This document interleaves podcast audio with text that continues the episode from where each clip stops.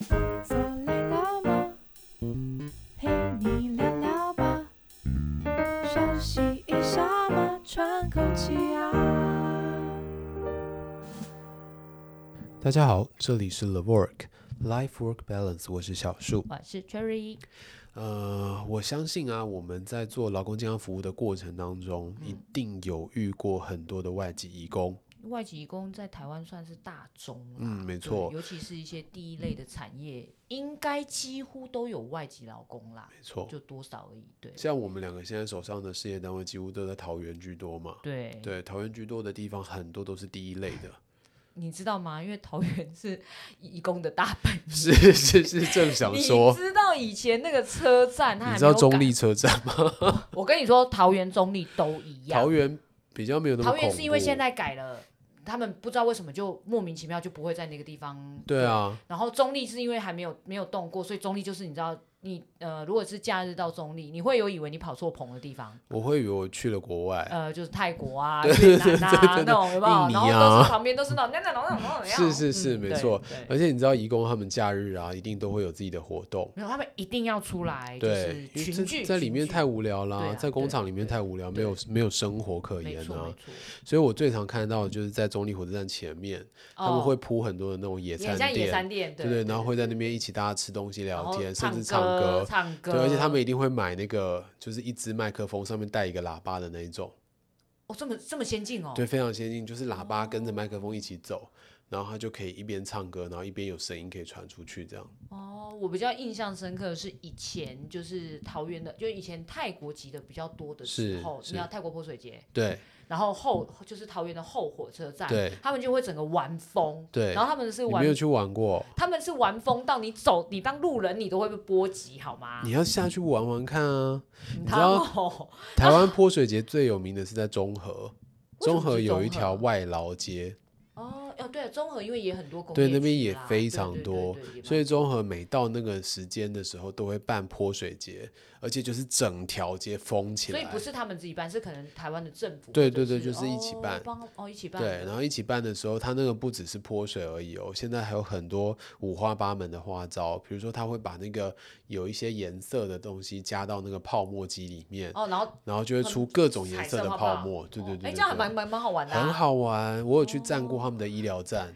哦、然后就被拉下去一起玩。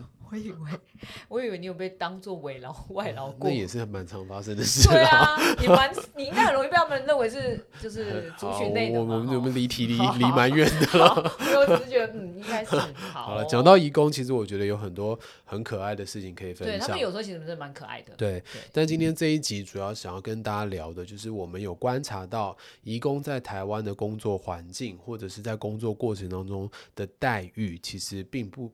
没有我们想象的这么好，就是相对弱势啦。嗯，没错，是相对弱势。可是这几年，我觉得真的有慢慢比较好一些了。嗯、跟我们劳工健康服务其实也有一些关系。哦、对，对，对，对，对，对，对，所以我想要先分享的就是那时候在疫情期间呢、啊哦，其实很明显的就是连劳动部它的新闻都告诉大家说，哎，我们现在劳工，尤其是移移工们、嗯，就是如果没事的话，就不要离开，不要，不要离开工厂，就是待在里面，对，不要离开宿舍。然后你就觉得哇塞，这个东西已经是限制自由嘞。对啊，就违反人权。对啊，就是你虽然没有讲的很明白，但是我相信劳动部你绝对不敢跟台湾籍的劳工说，你们没事不，不要离开宿舍，对，然后不要离开你家，对啊，不要走出公司，疯可应该会应该立马就被投诉了吧？是啊，是啊，所以其实我觉得在那个呃不平等的情况底下是蛮明显的，是。然后再来就是提到像我们的健康检查，嗯，呃，劳工在工作的过程当中，理论上雇主都应该要依照法规。安排定期的健康检查，因为他还是你的劳工，没错。但事实上，外籍移工在我们真的做劳工健康服务这一段期间呢、啊嗯，发现好多公司，我们进去问他说：“哎，那你们外籍移工有没有做？”都跟我们说：“哎，我们已经有做传染病啦。嗯”因为我们最常得到的答案就是他们会说：“啊，他们两三年就回去啦，干嘛浪费钱让他们做检查？”我超常听到这答案的，对，很可怕，就会觉得说：“哇，应该要享有的一些福利或者是他们的权利，其实是没有赋予他们的。”对，而且这件事情。并不是只有雇主这样子想，嗯、而是劳动部的法规上面，嗯、他在解释法规的时候就说，哦，外籍移工他只要在做他的进来的时候，只要做定期的这个传染病检查就好了。其实是符合的。对，但是其实你会发现，传染病检查里面的项目好少哎、欸。它就是真的是传染病。对啊，它连那些胆固醇其实都没有啊，有，有没有检查贫血？没有啊没有，都没有。对。所以这个情况底下，这个劳工他要做的事情，又绝大部分都是重体力的工作。没错没错。对啊，因为现在我们外籍劳工进来都是做台湾人不愿意做的事情嘛。呃、相对来说。对啊，所以就是一些环境比较困苦的，或者是重体力的一些付出的一些情况。然后我们又没有这些健康检查数据的时候，嗯、他们其实是很危险的。因为你知道，其实像我们以前的公司是真的有每年就是呃，应该说外籍劳工就跟一般劳工做的检查都是一模一样。嗯，没错。呃、虽然外籍劳工其实他们是有年龄上的限，就是在那个选择上都会偏年轻，这也常常是雇主们说啊，所以他们都那么年轻不会有问题。可是我们其实真的有发现很高比例。嗯其实外籍劳工们的体检数值不是很 OK 的。嗯、是啊，是啊。对。然后，如果我们没有提前去发现这件事情，当他今天暴露在这种重体力或者是加班加的很多时数的情况下，因为他们通常就是比较会被抓去加班的族群。对、嗯，所以他的心血管疾病风险其实都变得非常非常的高。那如果他真的发生，对于雇主会发生什么事情吗？雇主不会啊，雇主就会嗯，然后就把他送回去。嗯，没错，嗯，这也是另外一个我们觉得蛮可怕的地方。如果今天是一个台湾籍的劳工，那一定是过劳过劳的问题啊，对啊，所以其实后面有很多争议，包括家属对于这个公司愿愿不愿意谅解，或者是制度上面的设计到底有没有问题，嗯，那还有我们的健康管理到底有没有做，这些全部都会被拿出来检视，对，然后会被重视。对，对但如果今天是一个外籍移工，其实就是变成不了了之，然后。最后就是送回去，对，然后就是送回去。那除了这种过劳的情况发生心血管疾病，其实我们看到更多的是一些甲卷伤。对，我觉得是安全性，就是最直觉的，就是一些安全性。嗯、没错，好多那种机台，我们在做员工教育训练的时候，以前的雇主对于外籍移工并没有那么仔细的去做，跳过，跳过。对，因为他们讲说啊，他们听不懂，听不懂，看不懂，对啊，所以就很简单的教他按这个，按这个，按这个。对对对啊，今如果中间出问题以后，劳工通常他会想说，哎，到怎么出问题了？嗯、他会想要去维修嘛，或者去调整嘛。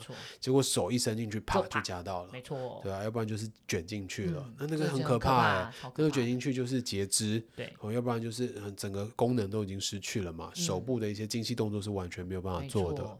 所以以前有看到好多外籍移工，因为这件事情然后失去，对啊，他就没有办法再做原本的工作，没错。对，所以现在开始啊，我们做劳工健康服务以后，就发现外籍移工已经是我们整个劳工群里面占很高比例的一块。那当然，对于外籍移工的劳工安全或者是劳工的健康，是我们相当必须要去重视的一件事情。嗯，我觉得不能拿，比如说啊，他们也。看不懂啊，或者他们也听不懂啊，或者是哎，他们时间到就回去，就是这种。没错，没错。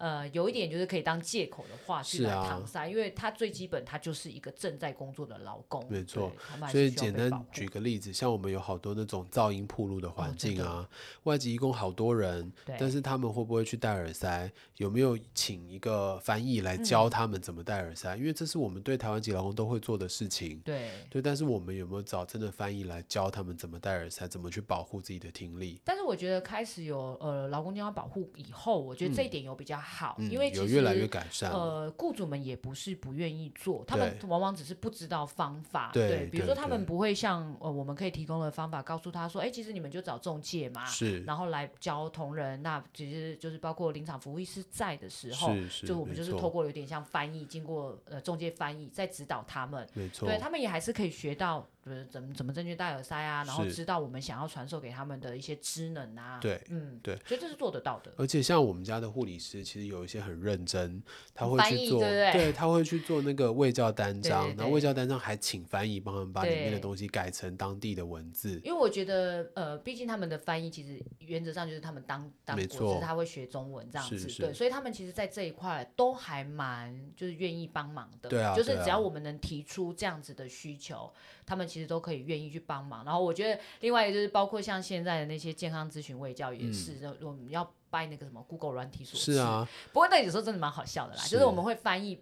大致上，老公们也都是外籍劳工都听得懂，听得懂。听得懂。可是你知道他们有时候会露出一些很奇怪的表情，就可能那翻译的翻译没有那么准确了。嗯，语义可能有点奇怪。对对对，对，对，对。所以最好的其实还是请中介的翻译老师来。对，对，对，对。那如果真的没有的话，我们就是利用 Google 翻译的软体，嗯、或者我有看有些护理师有去买那个双向翻译机啊。哦、对对对。那个翻译就比 Google 的翻译再更精确一点点。哦对，所以大部分更好。对，像我之前就有用它来跟太极的老公做翻译，呃，做做卫教。然后太极劳工其实，在那个卫教过程中，他们有那种恍然大悟的表情，因为他听懂了。对，就是以前有做过很多，但他是听不懂的。对对。然后现在终于知道你在讲什么了 的那种表情，然后就觉得哦，终于有达到那个效果。你知道以前翻译机没有这么普遍，就是 Google 又常常是宫美听的，就是对对。我我们以为他听懂，但我你看他的表情，你可以知道 他会觉得很迷惑。对，我觉得还有一个蛮简单的东西是图示。哦，是是图示。大家的认知跟用图来解释其实是比较容易的。然后再配一些比较。不要一大串的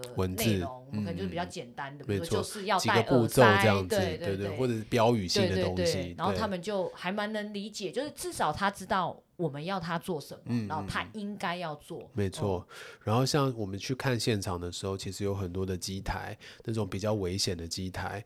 那在一些危险的标语上面，其实本来就应该要用各国的语言去标示出来，嗯、而不是只有写 danger，或者不是只有写中文的危险。对。那这个其实是对我们的外籍义工很好的保护措施。这个现在好像普及率比较高，有比较高了。对现在的劳动检查也都会看这一点，对对对，所以慢慢的我们也开始注意这件事情。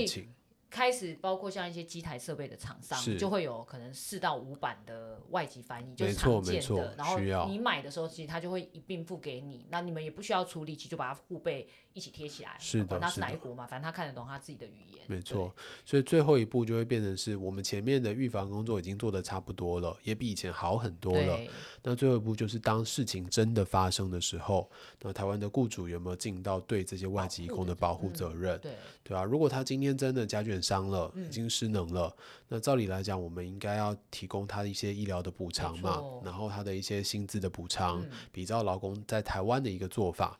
那甚至进一步，我们应该要透过劳工健康服务去安排他的复工，他的配工，看他现在在这一个情况底下还可以做其他什么岗位的工作。这一点我觉得现在也有比较好，因为大概在十年前啊，其实只要是一般就是外籍劳工出现有什么事情啊。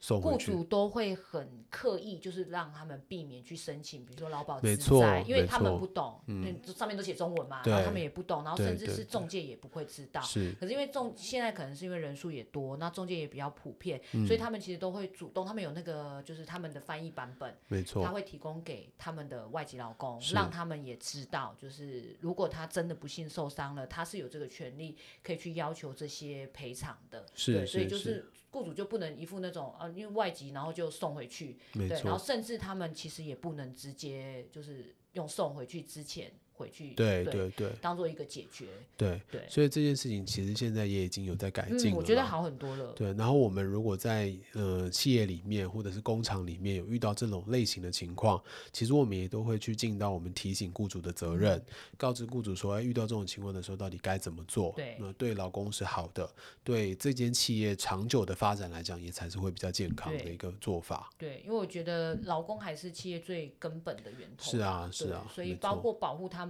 其实我们也不应该分，就是他到底哪一个国籍，甚至是不是本国籍的劳工。是是，然后呃，像我们一开始提到前面的那个呃外籍移工，他们其实有很多很可爱的地方。哦，对，在台湾其实现在因为外籍移工越来越多，然后也有很多的新移民，哦，所以会有很多的新移民跟新移民的第二代。然后慢慢的，他们这一些国家，包括泰国啊、越南啊、印尼啊，嗯，他们的一些文化特色也都会带到台湾来。其实也还蛮好玩的啦。对啊，其实我觉得还蛮好玩的。对，而且其实慢慢你会形成一种嗯融合的模式，就是多元，就是我们怎么去融合在一起的那种感觉。嗯、那当然融合在一起，对于彼此的了解其实更多更深刻以后，嗯、我相信那个尊重跟保护的概念也会越来越好。对，就是如果大家都是事出善意，然后就是互相的学习跟吸取对方的，嗯、因为他们的文化也有他们蛮可爱的地方。就像他们有时候吃的一些东西，啊、我觉得也蛮。特别的，或许或许我们没有办法接受啦，但他们也有他们的就是的。你要你要说的是哪一段？没有，我觉得他们有时候的东西真的是很很特别，因为我我有去参观过，就是外籍老公的宿舍，然后他都还告诉你说他们煮什么什么东西，然后是他们家乡菜。你知道在呃台湾人煮呃台湾菜的那个逻辑里面是不会这样子弄的。对对。可是就就也蛮特别的，真的就是特别。对，对。虽然我觉得看起来嗯嗯。嗯对，所以其实我也觉得企业里面的主管们呢、啊，或者是呃该说雇主吧，其实也应该要花一点心思去了解自己的外籍义工啦，嗯、包括他们在宿舍的生活方式，嗯、然后他们在宿舍生活的时候遇到的困难到底是什么。嗯、那像是我们家有一个事业单位，他很可爱，因为疫情期间不是就是叫大家不要出去吗？哦、然后外籍义工就都待在宿舍里面啊，因为也不能出去。对啊，结果都待在宿舍里面可以干嘛？就是喝酒嘛，赌博嘛。就是有一些简单的娱乐嘛，哦、对，哦、结果出来的这个健康检查报告，哇，三酸甘油酯每一个都高，每一个都给我破千。哦，喝这样好像喝多了哦，喝多哦，嗯、多到有点严重。没有没有，我跟你说，我在他们身上发现一个超级大的特质，你知道他们的胆固醇啊，不能从两百起跳。我真的，我跟你说，我我们研究过千份的数据，对对对，两百五算是很不错的，对，三百以上的是常态。所以，所以我觉得一定要让雇主知道这些事情，对，然后雇主真的走进他们的生活以后，他会去了解说，到底是哪一些生活习惯让他们的健康状况出了这些问题。所以我们之前在做就是。发现这个情况以后、啊，对我们就去，因为我们那时候的义工们他们是住在宿舍里面，没错，然后就是有点像是公司公餐，对，对对，然后我们就去讨论，因为通常一定是跟吃的出了一点关系，我们就去跟他们讨论，然后就发现，哎，其实他们真的，你知道他们很喜欢吃炸物吗？是啊，超爱，是啊，就是。可以抱着一桶吃的那种，他们甚至可以在宿舍自己开小火去炸，对，就是很爱的那一种，对。然后，呃，我们那时候也有发生，就是我们有跟他们说，哎，其实他们不能这样子吃炸物，对。然后是雇主来告诉我们说，我跟你说，如果是改成比较清淡，他们就不吃了，他们就不吃肉。但我觉得这是文化习惯，是是，没错没错。